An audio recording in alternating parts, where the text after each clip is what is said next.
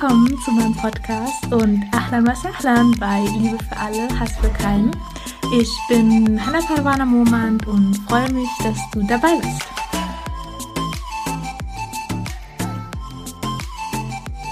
Assalamu alaikum. Ich freue mich, dass du da bist und ja, dass ich auch wieder da bin. Ich war jetzt für einige Wochen ja nicht aktiv, hatte ein bisschen Stress gehabt mit Hausarbeiten und dies und das und freue mich jetzt einfach umso mehr, dass ich ja wieder da bin und dass ich jetzt auch die Zeit, die letzte Wochen ein bisschen nutzen konnte, um ein paar Inhalte auszuarbeiten und sie mit euch jetzt einfach teilen zu können. Und genau, ich habe ja auch schon in der äh, letzten Podcast-Folge erwähnt, dass ich eine Instagram-Seite habe. Also du kannst mich da gerne, ähm, ja, mir da gerne folgen, wenn du magst. Und du findest mich dort unter Tana Parwana Murmand. Und ja, würde mich freuen, wenn wir uns dort auch austauschen würden. Und ja, würde sagen, dass wir jetzt einfach loslegen mit dem Thema. Und zwar geht es heute um das Thema ähm, muslimische Frauen. Ich glaube, das ist ein sehr, ja, wie soll ich sagen, ein sehr äh, umdiskutiertes Thema, weil es gibt viele Vorurteile und ich würde heute einfach gerne ähm, ein paar Dinge dazu sagen und habe dazu einen Text gelesen aus dem Buch Mehr Kopf als Tuch und da waren halt sehr äh, kraftvolle Punkte, die ich halt einfach gerne teilen möchte. Da geht's gleich los mit den Vorurteilen. Und zwar haben ja viele Menschen das Vorurteil, dass Frauen im Islam unterdrückt werden.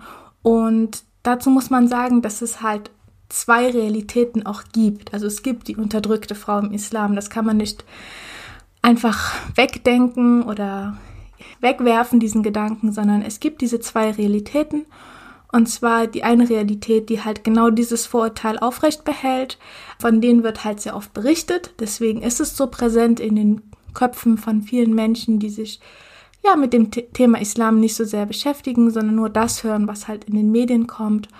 Und genau dieses Vorurteil, was halt immer aufrecht erhalten wird, ist halt der Grund für dieses verzerrte Frauenbild. Diese Frauen, die halt in patriarchalen Familien groß werden und dort stark benachteiligt werden. Es gibt aber halt auch eine andere Realität, die halt gleichgestellt, respektvoll und in einer Partnerschaft lebt, die sich zum Beispiel die Hausarbeit teilt oder beide gehen arbeiten und dass man sich das eigentlich wie eine typisch deutsche Familie, sage ich jetzt mal, vorstellen kann. Und jetzt ist halt die Frage, okay, warum wird halt oft nur diese eine Realität dargestellt. Und zwar ist das so, dass es geht jetzt wieder um das Thema antimuslimischer Rassismus. Also politisch ist es halt erforderlich, um sich selbst halt als fortschrittlich darzustellen, die Muslime dann halt als anders darzustellen, also rückschrittlich oder gefährlich. Und ja, damit wird man halt selber besser dargestellt und kann sich dann halt profilieren in der Gesellschaft, sagt ja die anderen, weil man braucht ja die anderen und die muss man schlecht machen, um sich halt selber als besser darzustellen. Und deswegen wird halt oft nur von der einen Realität berichtet, obwohl es die andere Realität auch gibt. Ich würde dann einfach jetzt ein bisschen ähm, im Islam näher auf das Thema eingehen, also die auf die islamischen Grundlagen ein wenig zurückgehen und ja, würde da einfach anfangen mit dem Sündenfall von Adam und Eva. Und zwar vermittelt ja die Bibel, dass Eva Adam verführt hat. Im Koran ist es aber anders, und zwar liegt der Schuld und der Fehler bei Adam a.s. Allah warnt halt Adam a.s. vor dem Scheitan und der Scheitan flüstert dann anschließend Adam a.s. ein, vom Baum halt zu essen. Und dazu würde ich jetzt einfach gerne ein paar Ayen vorlesen aus der Suche Taha. Ähm, das ist die Suche Nummer 20. Und die Ayat 115 bis 120 würde ich jetzt einfach vorlesen. Genau, also in der, mit der Ayat 115 geht's los in der Surah Taha. Und wir hatten bereits zuvor Adam eine Verpflichtung auferlegt, aber er vergaß sie und wir fanden bei ihm keine Entschlossenheit. Und als wir zu den Engeln sagten, werft euch vor Adam nieder, da warfen sie sich nieder, außer Iblis. Er weigerte sich. Da sagten wir, O Adam, dieser da ist dir und deiner Gattin gewiss ein Feind, dass er euch beide ja nicht aus dem Paradiesgarten vertreibt, sonst wirst du unglücklich sein. Gewiss, es ist dir gewährt, dass du darin weder hungerst noch nackt bist, und dass du darin weder dürstest noch Sonnenhitze erleidest. Aber da flüsterte ihm der Scheitan ein und sagte, O Adam, soll ich dich auf den Baum der Ewigkeit hinweisen und auf eine Herrschaft, die nicht vergeht? Und dann wird in der Suche 121 genau dieser Sündenfall halt beschrieben. Also wir sind jetzt so weit, dass Shaitan mit Adam spricht und ihn halt versucht zu verführen. Und dann geht es halt weiter in der Suche Nummer 121. So aßen sie beide davon, und da zeigte sich ihnen ihre Blöße offenkundig, und sie begannen, Blätter des Paradiesgartens auf sich zusammenzuheften. So widersetzte Adam sich seinem Herrn, und da fiel er in Verirrung. Also wie halt ähm, am Anfang schon erwähnt, Allah warnt Adam a.s. und Shaitan flüstert ihm dann halt anschließend Böses ein, sodass er dann halt drauf reinfällt und vom Baum der Ewigkeit essen. Und dann anschließend bereut halt Adam a.s. seine Sünde. Das könnt ihr in der Suche Nummer 2 nachlesen, im Eier Nummer 37. Da empfing Adam von seinem Herrn Worte und darauf nahm er seine Reue an. Er ist ja der Reue annehmende und barmherzige. Also Allah verzeiht ihm und genau, der ganze Sündenfall ähm, bezieht sich halt auf Adam und nicht auf Eva. Und letztendlich wird Adam a.s. auch verziehen. Also ist jetzt nicht dieses, ja, mit äh, geführte Sünde die ganze Zeit, sondern Adam a.s. wird verziehen und deswegen kann man jetzt auch nicht irgendwie über Adam a.s. lästern, wieso hat er das gemacht, sondern ihm ist verziehen worden, Punkt, und dann ist gut. Genau. Das war der eine Punkt, über den ich gerne reden wollte. Dann der zweite Punkt ist die Gleichheit der Menschen vor Gott. Also Gott, für Gott sind alle Menschen gleich, für Allah sind alle Menschen gleich. Also es gibt nicht so, okay, Männer sind bevorzugt zum Beispiel, sondern alle sind gleich. Und zwar steht in der Surat al-Hujurat, die Sure Nummer 49 im Ayah Nummer 13. O ihr Menschen, wir haben euch ja von einem männlichen und einem weiblichen Wesen erschaffen, und wir haben euch zu Völkern und Stämmen gemacht, damit ihr einander kennenlernt. Gewiss, der geehrteste von euch bei Allah ist der gottesfürchtigste von euch. Gewiss, Allah ist allwissend und allkundig. Also, das zeigt halt, dass die Ehrung von Gott nur vom Gottesbewusstsein abhängt, also von der Taqwa, die ein Mensch halt hat und nicht, weil er ein Mann ist. Und in der Surat Anal, der Ayah Nummer 97, heißt es, wer rechtschaffen handelt, sei es Mann oder Frau, und dabei gläubig ist, den werden wir ganz gewiss ein gutes Leben leben lassen, und wir werden ihn ganz gewiss mit ihrem Lohn das Beste von dem vergelten, was sie taten. Also auch wieder für Allah spielt das Geschlecht einfach keine Rolle, und deswegen sollte das auch für den Menschen keine Rolle spielen. Als nächstes würde ich dann auf den Punkt von der Beziehung zwischen Mann und Frau eingehen. Also wie ich ja gerade schon erwähnt habe, spielt vor Gott ist kein Unterschied, ob man Mann oder Frau ist. Und die Beziehung zwischen Gott und den Menschen ist ja auch eine sehr barmherzige Beziehung. Also Gott bezeichnet sich ja auch selber als Rahman Rahim, also sehr barmherzig.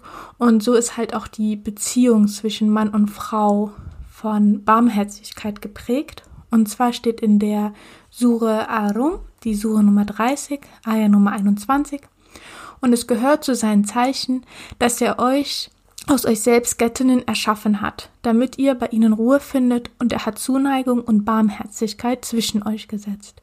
Darin sind wahrlich Zeichen für Leute, die nachdenken.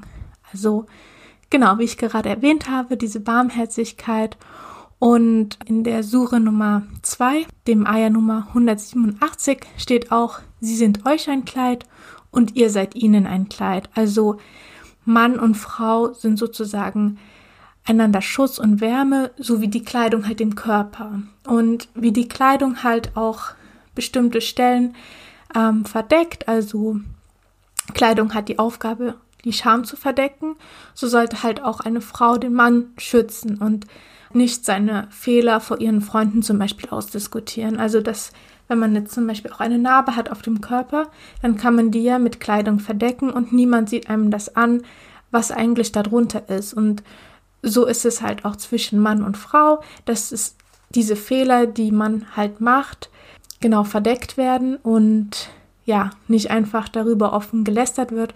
Und so ist das eigentlich auch zwischen, also in jeder Beziehung, also auch unter Freunden oder in der Familie, sagt Allah ja, ihr sollt nicht ja hinter dem Rücken einfach übereinander reden, weil wir sind alle irgendwie Kleidung für den anderen und sollten halt seine Fehler schützen und nicht überall ja verbreiten oder ausdiskutieren. Dann würde ich auf ein paar historische Punkte eingehen wollen. Und zwar hatte der Koran damals einen enormen Einfluss auf die Gesellschaft. Also er brachte halt viele Veränderungen, die sich halt auch auf Männer und Frauen auswirkten.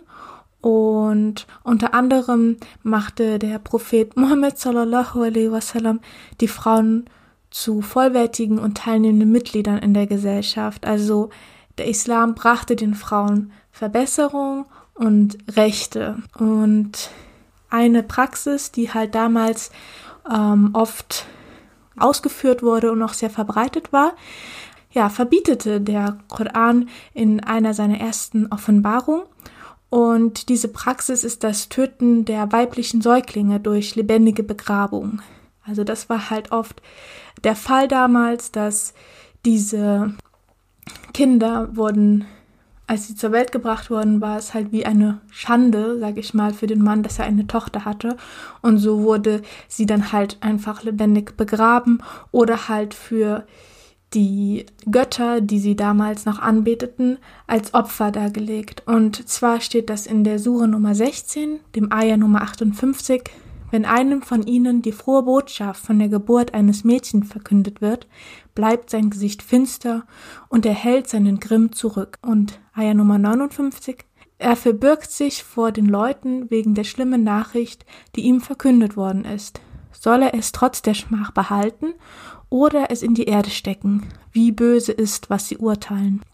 Genau, und dazu muss ich auch sagen, dass damals gab es eine Minderheit, die der Religion von Ibrahim a.s.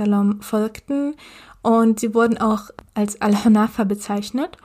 Und einer der Anhänger war Zayd bin Amr bin Nufail und er war halt sehr spirituell und hatte deswegen das Bedürfnis, ein guter Mensch für Allah zu sein und so rettete er viele erstgeborene Mädchen vor dem Tod, da diese, wie ich vorhin schon gesagt habe, auch unter anderem als Opfer für die Abgötter dargebracht wurden.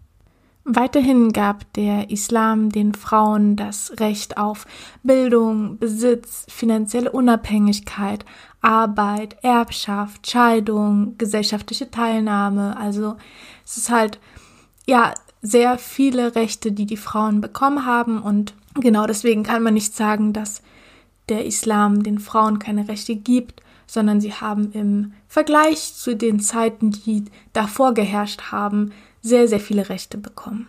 Des Weiteren war ja auch die erste Person, die überhaupt zum Islam konvertiert ist, eine Frau. Und ja, sie war die Frau vom Propheten Muhammad sallam, und zwar Khadija radiallahu anha. Ja, sie war die engste Vertraute und Beraterin von Muhammad sallallahu alaihi wasallam. Also, wie man hier auch wieder sieht, dass der Prophet sallallahu alaihi wasallam sehr vertraut und voller Barmherzigkeit mit ihr umgegangen ist und ja, sie unterstützte und stärkte ihren Mann auch mit allem, was sie konnte und war nebenbei auch eine sehr wohlhabende Händlerin, die halt in der vorislamischen Zeit sehr, sehr angesehen war. Und jetzt würde ich auf ein weiteres Thema zu sprechen kommen, und zwar war die erste Person, die im Islam gestorben ist, also als Märtyrerin gesehen wird, auch eine Frau, und zwar Sumaya. Sumaya und ihr Mann Yasir waren Sklaven bei Abu Jahl. Und ich würde jetzt einfach ganz kurz auf Abu Jahl eingehen.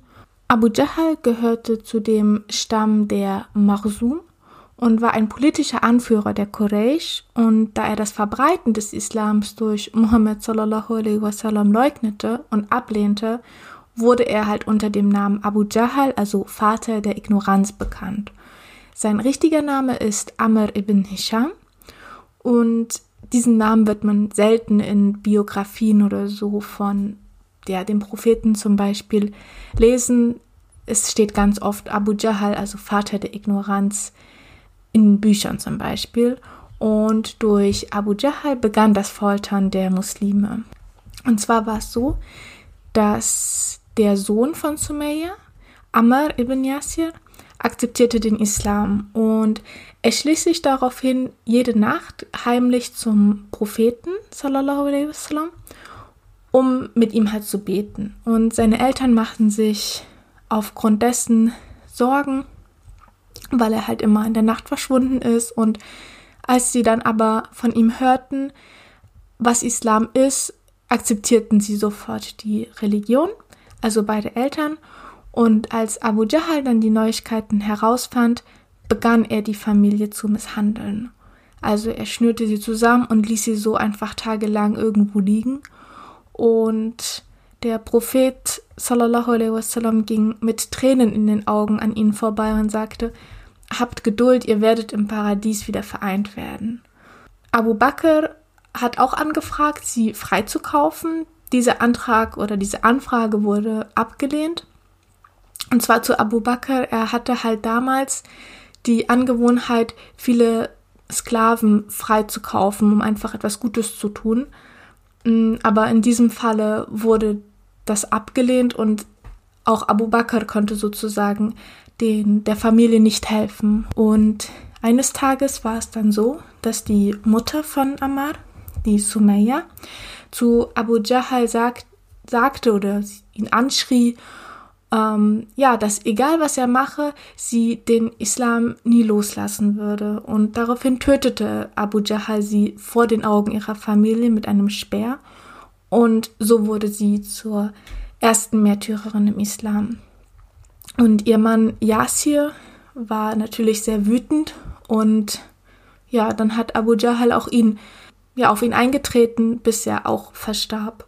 Das geschah alles vor den Augen von Ammar und diese Gelegenheit nutzten die Quraysh dann und sagten zu ihm, okay, sag uns, dass du an Alad und Al-Uzza anstatt an den Propheten sallallahu alaihi wasallam glaubst und an Allah glaubst. Also sag uns das und weil er so voller Angst war, weil er gerade gesehen hat, was seine Eltern durchmachten und dass seine Eltern jetzt beide tot sind, sagt er einfach, okay, ich glaube an Alad und Al-Uzza.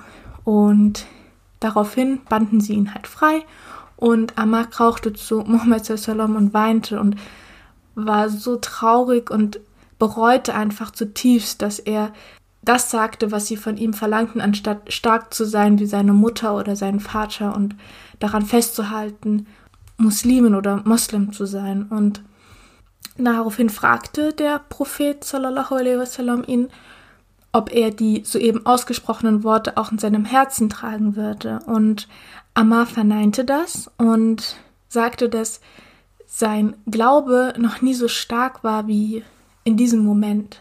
Infolgedessen offenbarte Allah eine, eine Ayah, in der er Ammar beruhigte, dass sein Iman halt unter diesen Umständen nicht außer Kraft gesetzt wurde, solange dieser weiter in seinem Herzen verbleibt. Das kann man in der Suche Nummer 16, Surat Tanal, nachlesen, in der Ayah Nummer 106. Wer Allah verleugnet, nachdem er den Glauben angenommen hatte, außer demjenigen, der gezwungen wird, während sein Herz im Glauben Ruhe gefunden hat, doch wer aber seine Brust dem Unglauben auftut, über diejenigen kommt Zorn von Allah und für sie wird es gewaltige Strafe geben. Also das heißt, die Leute, die halt gezwungen wurden dazu, aber in ihrem Herzen trotzdem noch den Glauben hatten an Allah und ja, diese Worte einfach mit ihrer Zunge ausgesprochen haben, die hat halt Allah beruhigt und gesagt, dass ihr, ihr Iman nicht einfach jetzt weg ist oder dass Allah böse ist, sondern er weiß ja, unter welchen Umständen sie das gesagt haben. Nun zu einer weiteren starken Persönlichkeit unter den Frauen, unter den muslimischen Frauen damals. Und zwar gab es ja die Schlacht von Uhud, die die Muslime verloren haben. Und zum Anfang der Schlacht sah es noch recht gut aus, aber zum Ende hin wurden die Muslime halt von ihren Gegnern überwältigt. Und da kam Nusayba bint Kab ins Spiel. Und zwar versorgte sie viele Verletzte neben der Schlacht. Und als sie dann sah, dass der Prophet angegriffen wird, nahm sie sich ein Schwert und schützte ihn. Später erzählte dann der Prophet sallallahu alaihi wasallam, wohin ich mich auch drehte, nach rechts oder nach links, sah ich Nusayba für mich kämpfen. Und er war so begeistert von ihr, dass er für sie betete, in das Paradies einzutreten. Nun zu einer Frau, die mit ihrer Geschichte Frauen dazu ermutigt hat, kritisch zu denken und ihre Meinung auszusprechen und sich auch für ihre Angelegenheiten einzusetzen. Und zwar rede ich jetzt über die Geschichte von Um Salama. Und zwar ist es so, dass im arabischen männlichen Plural die Frauen mit gemeint sind. Es gibt auch einen ähm, speziellen Plural für die Frauen, wenn nur Frauen angesprochen sind, aber es gibt auch einen allgemeinen Plural, und das ist der männliche Plural, bei dem auch Frauen mit gemeint sind. Dies wusste Um Salama und trotzdem sprach sie den Propheten an, warum Frauen im Koran nicht so erwähnt werden wie Männer. Also warum immer die männlichen Plurale, sag ich mal, verwendet werden. Und kurz darauf wurde Muhammad sallam die Sure al-Ahzab offenbart, und zwar steht in der Sure Al-Ahzab, der Ayah Nummer 35, Gewiss, muslimische Männer und muslimische Frauen, gläubige Männer und gläubige Frauen, ergebene Männer und ergebene Frauen, wahrhaftige Männer und wahrhaftige Frauen, standhafte Männer und standhafte Frauen, demütige Männer und demütige Frauen, almosengebende Männer und almosengebende Frauen, fastende Männer und fastende Frauen, Männer, die ihre Scham hüten und Frauen, die ihre Scham hüten und Allahs viel gedenkende Männer und gedenkende Frauen. Für all sie hat Allah Vergebung und großartigen Lohn bereitet. Also mit dieser Geschichte werden halt Frauen dazu ermutigt, dieses kritische Denken zu haben und dank Um Salama ist jetzt im Koran diese, dieses Ayah zu finden, in der halt ganz explizit darauf hingewiesen wird, Männer und Frauen, Männer und Frauen und nicht einfach ein Plural genutzt wird, der dann für beide gilt, sondern dass beide spezifisch, beide Geschlechter spezifisch angesprochen werden und ja, für den Mut halt die eigene Meinung auch zu sagen und auch ein Zeichen dafür, wie gebildet die Frauen auch damals waren, steht eine weitere Geschichte. Und zwar hat der zweite Kalif nach dem Tod von Mohammed sallam Omar ibn al-Khattab, also das war der zweite Kalif, ähm, er wollte die Brautgabe begrenzen. Und die Brautgabe ist die finanzielle Absicherung einer Frau. Also wenn eine Frau heiratet, dann wird halt eine Brautgabe festgelegt und ein Teil wird sofort ausgezahlt und ein anderer Teil wird ausgezahlt, wenn sich der Mann oder die Frau scheidet. Genau, das ist halt diese Absicherung, die einer Frau halt zusteht. Und als er sein Vorhaben bekannt machte, diese dann zu begrenzen, weil sie seiner Meinung nach zu viel war, was die Frauen verlangten. Daraufhin stand eine Frau auf, die einen Vers aus dem Koran zitierte, der eine Begrenzung der Brautgabe nicht vorsah. Und das ist in der Surah An-Nisa, die Ayah Nummer 4 und gebt den Frauen ihre Morgengabe als Geschenk. Wenn sie für euch aber freiwillig auf etwas davon verzichten, dann verzehrt es als wohlbekömmlich und zuträglich. Und daraufhin sagte sie halt oder fragte sie den Umar ibn al-Khattab, willst du begrenzen, was Allah uns freigegeben hat? Und daraufhin gab Umar der Frau recht und verzichtete auf sein Vorhaben und das auch in aller Öffentlichkeit und er hatte halt auch kein Problem damit, sich von einer Frau berichtigen zu lassen und einen Fehler öffentlich zuzugeben. Und nur mit Hilfe ihres Wissens konnte halt die Frau dem Kalifen widersprechen. Und jetzt fragt man sich natürlich, okay, wie konnte das in, wenn man solche positiven Beispiele aus der Geschichte kennt, wie kann es möglich sein, dass heutzutage so viele Frauen diese Benachteiligung einfach erleiden? Und dazu muss man sagen, dass durch die schnelle Ausbreitung des Islams sich ein männlich dominiertes Religionsverständnis verfestigt hat und die Tradition der weiblichen Gelehrsamkeit ging halt immer weiter zurück und es wurde den Männern das theologische Feld überlassen. Wenn man jetzt auch sich das anschaut, dass viele bekannte Redner im Islam sind einfach Männer und nicht Frauen. Also Frauen sind immer noch ein, ja, sehr unterbesetztes Feld, würde ich jetzt mal sagen. Das Ganze hat sich halt bis heute so gehalten und Leider wird manchen Mädchen heute noch der Besuch einer Universität zum Beispiel verweigert und sie haben auch in ihrer Freizeit weniger Freiheiten als ihre Brüder oder in der Ehe werden Hausarbeit und Kinderarbeit im Großteil auf die Frau abgeladen.